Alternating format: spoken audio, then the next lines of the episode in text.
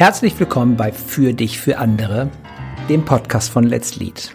Ich bin Marcel und werde heute mit euch über Ehrlichkeit sprechen. Ein schwieriges Thema, wie ich finde. In Summe schwierig und besonders schwierig in Organisation.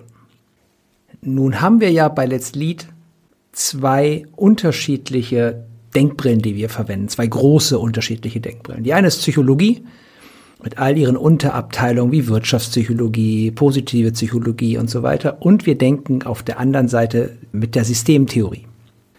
Und die Systemtheorie sagt verkürzt, dass der Kontext, in dem wir uns bewegen, in den verschiedenen sozialen Systemen, Arbeit, Team, Familie, Freunde, Hobby und Co., dass dort so sogenannte Spielregeln von alleine entstehen, die unser Verhalten prägen. Und wenn man diese Denkbrille zu Ende denkt, dass man quasi immer eine Art Rolle spielt, dann ist Authentizität und Ehrlichkeit fast unmöglich. Ich weiß nicht, ob das zu viel ist, aber sehr schwer nur möglich. Dazu kommt, dass in Organisationen oft ganz viele widersprüchliche Spielregeln aufgestellt wurden, bewusst und unbewusst. Ich soll sparsam sein und innovativ zugleich. Ich soll freundlich sein und wertschätzen und gleichzeitig tough und klar. Also ganz viele Dinge, die sich eigentlich widersprechen. Ambiguitäten, Doppeldeutigkeiten, die euch als Führungskräfte, Menschen, die Verantwortung übernehmen wollen, in permanenten Dilemmatas hält. Und oft verhalten sich Menschen gemäß ihrer Rolle. Jemand, der Controlling macht, wird erbsenzählerisch, wenn ich das jetzt mal pauschalieren darf. Jemand, der Produktentwicklung macht, ist eher verschwenderisch. Und das liegt nicht nur in der Persönlichkeit begründet, sondern auch in der Rolle.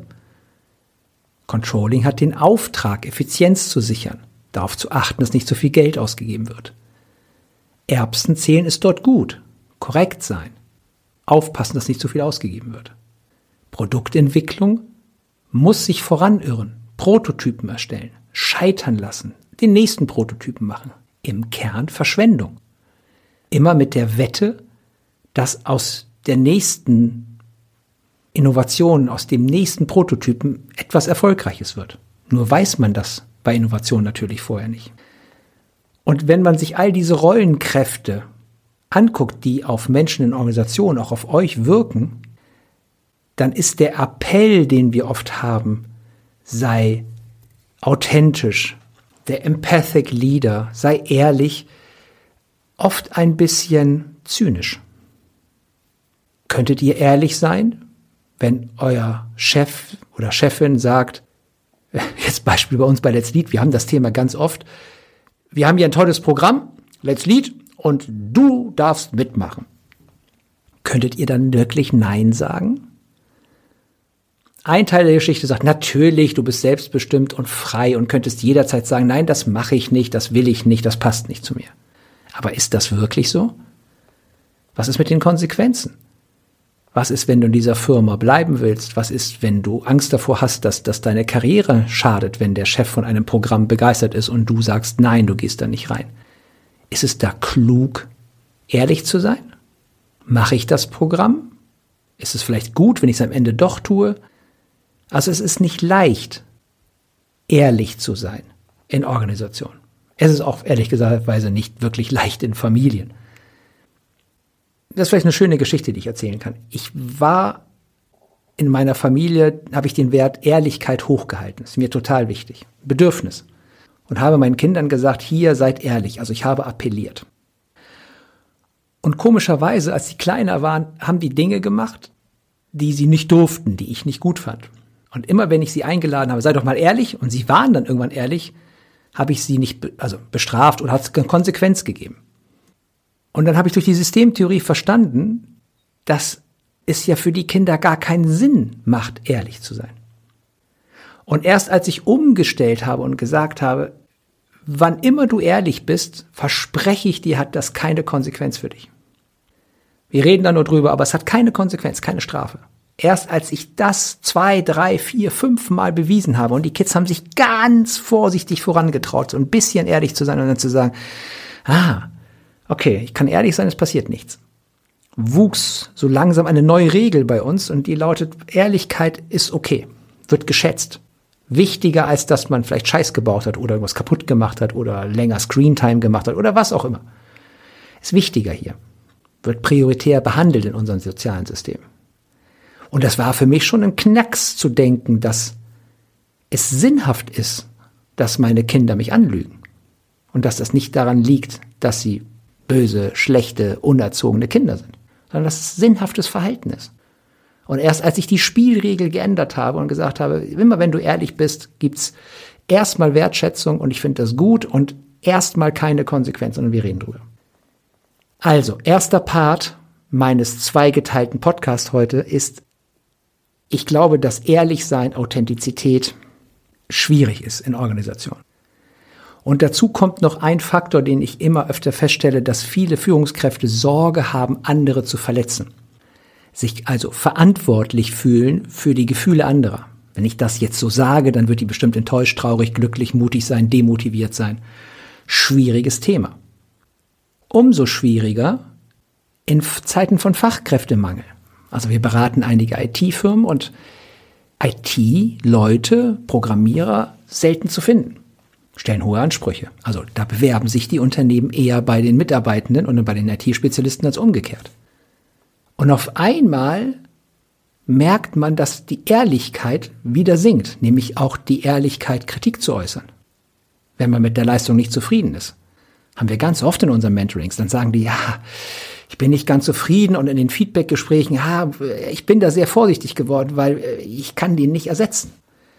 Und auf einmal macht es vielleicht sogar etwas Sinn, wenn ich mal die Moral so ein bisschen rauslassen darf, nicht die ganze Kritik zu sagen, weil man den Mitarbeitern dadurch glaubt, halten zu können. Und ob das jetzt die beste Strategie ist oder nicht, möchte ich hier gar nicht diskutieren. Ich möchte nur sagen, dass es viele Faktoren gibt, die euch und eure Kolleginnen und Kollegen spielen, unehrlich zu sein, nicht alles zu teilen, sich taktisch zu verhalten, geschickte Notlügen zu machen, um weiterzukommen, um die Organisation im, auch manchmal im besten Sinne auszutricksen. Nur das hört natürlich vielleicht auch eure Moral in euch drin gerade nicht gerne. Weil wir werden ja zugeschwemmt besonders auf LinkedIn, mit Posts wie Ehrlichkeit, Authentizität, offen, in Verbindung sein. Du bist ein freiheitlicher Mensch, von keinen Zwängen betroffen. Jederzeit hättest du dich anders entscheiden können, als du dich entscheiden, entschieden hast. Da gibt's ganz viel Appell und Moral mit drin und mit der bin ich vorsichtig. Das ist die eine Seite. Zusammenfassung. Ich glaube nicht, dass man wirklich immer ehrlich sein kann und sollte. Und jetzt kommt die andere Seite, die in mir schwingt. Und die habe ich kennengelernt durch Radical Honesty. Das ist eine Bewegung, die in den USA geboren worden ist. Bewegung, Methode, Haltung, wie immer man das nennen will. In meiner Welt sehr wirksam, weil die das Konzept verfolgen, dass es nicht gut ist, wenn ich zu viel Dinge zurückhalte. Wenn ich etwas empfinde und das Gefühl, was ich empfinde, nicht mitteile. Und das machen wir ständig. Irgendetwas passt uns nicht und dann kommt der innere Kritiker und sagt, ja, stell dich nicht so an, ist doch halb so schlimm, was vielleicht auch schuld. Wir halten ganz, ganz viel zurück. Wir lügen gar nicht immer, aber vielleicht ist die schlimmste Art der Lüge das Zurückhalten, das nicht mitteilen. Bin wütend, ich bin frustriert, bin glücklich, irritiert. Und als ich mich mit Radical Honesty beschäftigt habe und auch auf mehreren Retreats war, auch auf längeren Retreats, habe ich festgestellt, wie viel unglaublich viel ich zurückhalte. Und wie sehr mir das geholfen hat, als ich nach viel Schmerz und Widerstand in einem Retreat irgendwann mich wirklich geöffnet habe und gesagt habe, was ich empfinde.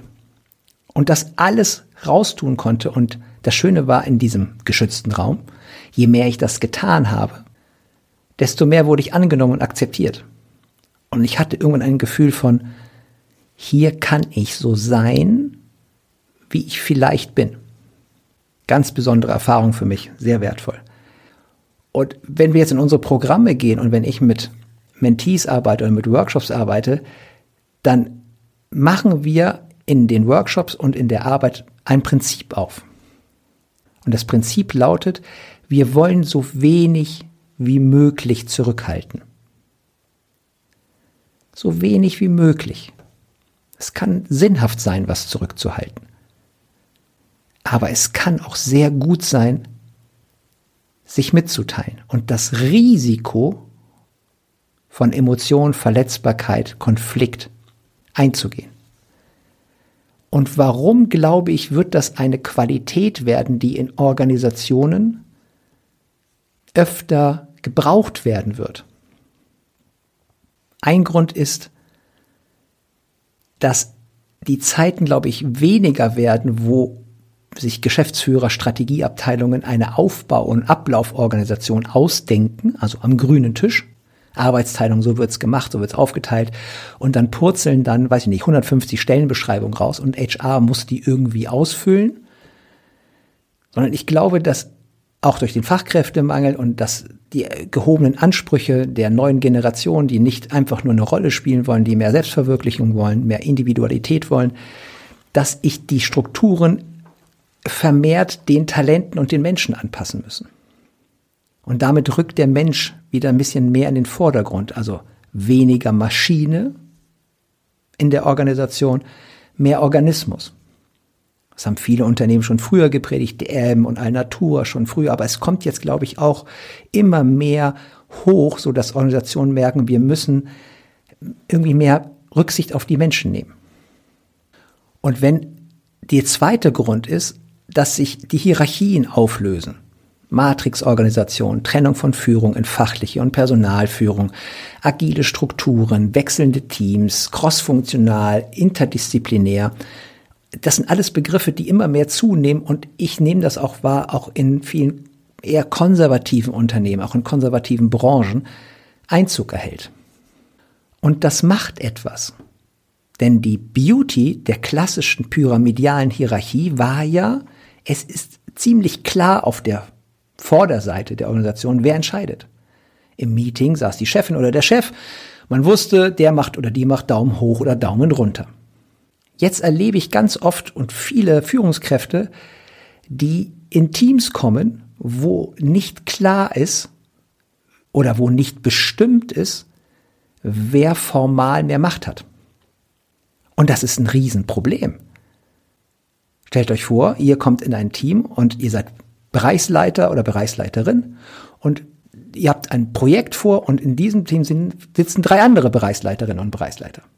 Rein formal hat keiner von euch dem anderen etwas zu sagen. Und jetzt kommt auf einmal eine ganz spannende Frage hoch. Wie trifft dieses Team oder diese Gruppe Entscheidungen? Und wenn das formal nicht vorgegeben ist durch die Hierarchie und durch Arbeitsverträge und durch eine Rollenzuweisung, dann geschieht etwas, was ich aushandeln nenne. Es wird ausgehandelt.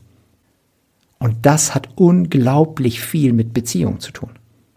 Wenn die Formalität dort weg ist, rutscht der Mensch mehr in den Vordergrund. Und mehr Beziehung heißt eben auch mehr Mensch. Weniger Rolle. Und da kann es Sinn machen, meiner Meinung nach, sich mehr zu zeigen mit dem, was in einem lebendig ist. Um in Verbindung zu kommen, um Vertrauen aufzubauen, um vielleicht einen Weg zu finden, wie man möglichst wenig Friktion, möglichst wenig Gossip, möglichst wenig Hinterbühne schafft, sondern einen Raum schafft, in dem man sich, und das ist die unglaublich schwierige Balance zwischen Beziehung und Fachlichkeit, eine gute Balance findet aus Offenheit, Ehrlichkeit und Verstehen, dass man auch gleichzeitig Marionette ist und Schauspieler des Systems. Dass man als Controller gar nicht immer Erbsenzähler im Herzen sein muss oder Erbsenzählerin, sondern dass es auch ein Teil des Auftrags ist, der Rolle, die die Person spielen muss. Und ihr merkt, ne, ganz viel Reflexion, da gibt's Widersprüchlichkeiten, Ausfahren, also die Eindeutigkeit nimmt ab. Und ich glaube, dass dieses Mitteilen wie es mir gerade geht, hilft. Und wir hatten gerade vor kurzem einen Kickoff mit einem Team mit fünf Leuten, also Geschäftsführung plus vier Bereichsleiter. Und wir haben jetzt die Rückmeldung bekommen, das ist jetzt anderthalb Monate her, und haben die Rückmeldung bekommen, wie sehr denen das geholfen hat, dass wir in diesem Workshop, also mit uns, Let's Lead, der Fabian und ich waren mit dabei, und diese fünf Führungskräfte haben wir angefangen, Fabian und ich, kleine Experimente zu machen, das wir uns gezeigt haben. So ist zum Beispiel der Geschäftsführer ein unglaublich fitter, hat schon zig Beratungs, er war in großen Organisationen, hat Top-Beratungsfirmen erlebt, war, hat Königsvisa noch erlebt und ist durch und durch trainiert von den Besten in St. Gallen. Ja, und dann habe ich einen Film gefahren, dass ich mit kleinen Let's Lead da gar nicht mithalten kann. Und diesen Film habe ich geteilt. Habe ich gesagt, hm, hm, hm, du, ich habe die Fantasie, dass wir gar nicht gut genug für dich sind und äh, ich höre immer, wie, wie viel du schon gemacht hast und co. Und boah, ja, das setzt mich unter Stress. Ich will performen und ich will für mein Geld gute Leistung bringen, aber ich weiß nicht, ob wir deinen Ansprüchen genügen. Und das hat bei dem ausgelöst, ah, gut, dass ich das weiß. Und dann sind wir darüber ins Gespräch gekommen. Und er hat erzählt, ja, so toll waren die auch nicht und da war es gut und ich bin gespannt und offen. Also ich konnte es ansprechen und ich habe auf alle Fälle gemerkt, wie gut es mir getan hat. Ich habe dann meine Anspannung losgelassen und war ah, relaxter. Und in dem Workshop gab es noch ein zweites Beispiel. So hat eine Führungskraft ein, zwei Mal gesagt, ich glaube, ich spreche im Namen von allen. Und immer wenn ich das höre, geht bei mir wie soll man sagen, die Nackenhaare hoch. Dann spanne ich mich total an, weil ich das total übergriffig finde, zu sagen, dass man im Auftrag von anderen Menschen spricht. Ich kann verstehen, dass es die eigene Position verstärkt und es triggert mich aber. Und das war schon am zweiten Tag, aber wir waren schon ein bisschen vertraut und dann habe ich noch ein Experiment gewagt und habe gesagt, hör mal gut zu, das, ich spanne mich total an, wenn ich höre, was da ist, äh, das triggert mich und äh, ich habe die Fantasie, dass du damit übergriffig bist. Kannst du dir vorstellen, dass du das nicht machst? Und da war erstmal Erstaunen da.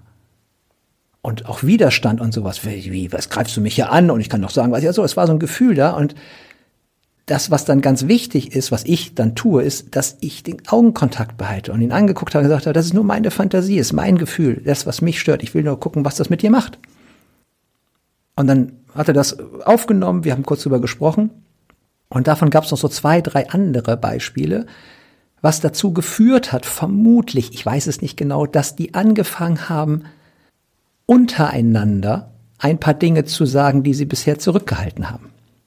Und so entstand ein Raum, wo wir sehr konstruktiv, überhaupt nicht esoterisch oder spirituell, sondern ganz konstruktiv an der Wertschöpfung gearbeitet haben, Probleme äh, transformiert haben, die Ursachen hinter den Symptomen erarbeitet haben, also ganz dicht dran an der Wertschöpfung.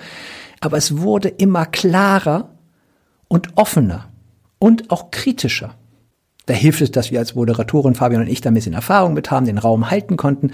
Und dann hast du gemerkt, dass die sich geöffnet haben, auch mehr gelacht haben, auch mehr geteilt haben, was sie gefreut haben. Und irgendwann wurde der Chef, ne, wurde der, wurde der kritisiert und sagte danach, boah, das fällt mir gerade schwer, das anzunehmen. Ja, tut mir gut. Und dann konnten wir drüber lachen.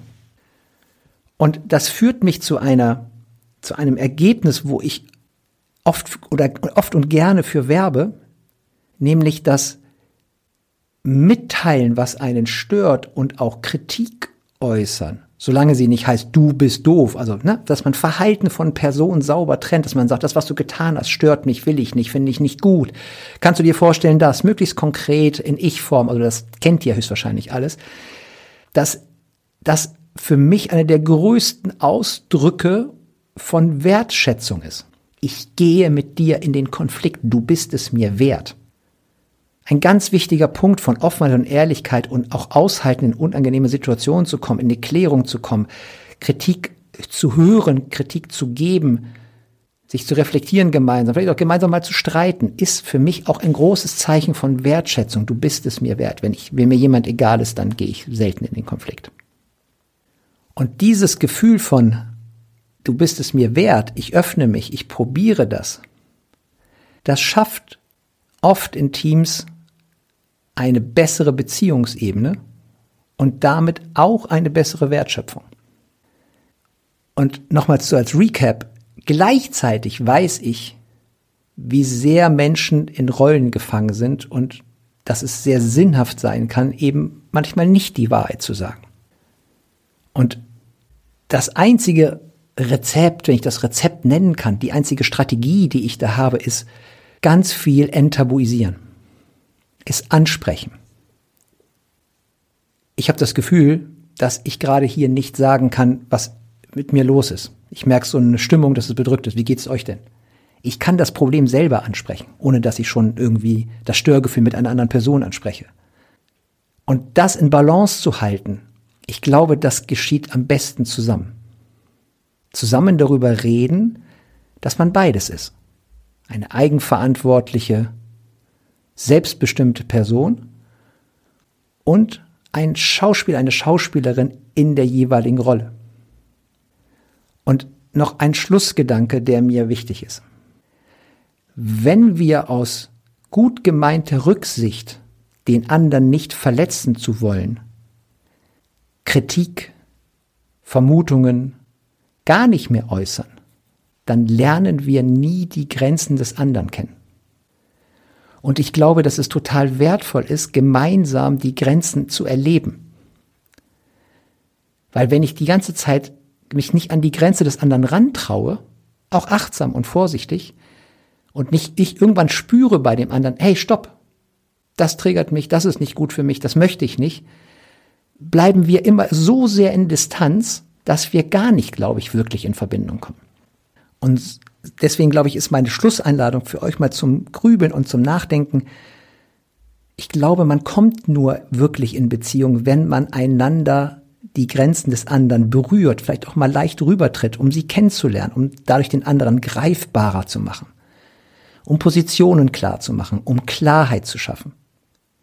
Und dieses Spannungsfeld ist, glaube ich, eins, womit ihr euch künftig, ich vermute es, stärker auseinandersetzen müsst. Ich auch und wir auch in unserem Programm. In diesem Sinne hoffe ich, dass ihr vielleicht den ein oder kleinen Impuls habt oder das kleine Experiment wagt, ein bisschen mehr von euch zu zeigen. Radical Honesty kann ich euch empfehlen. Ich packe in die Show Notes den Link zum Marvin rein und zu Radical Honesty. Das ist wirklich gut krasses Zeug. Und mit diesen Worten verabschiede ich mich und wünsche euch einen tollen Tag.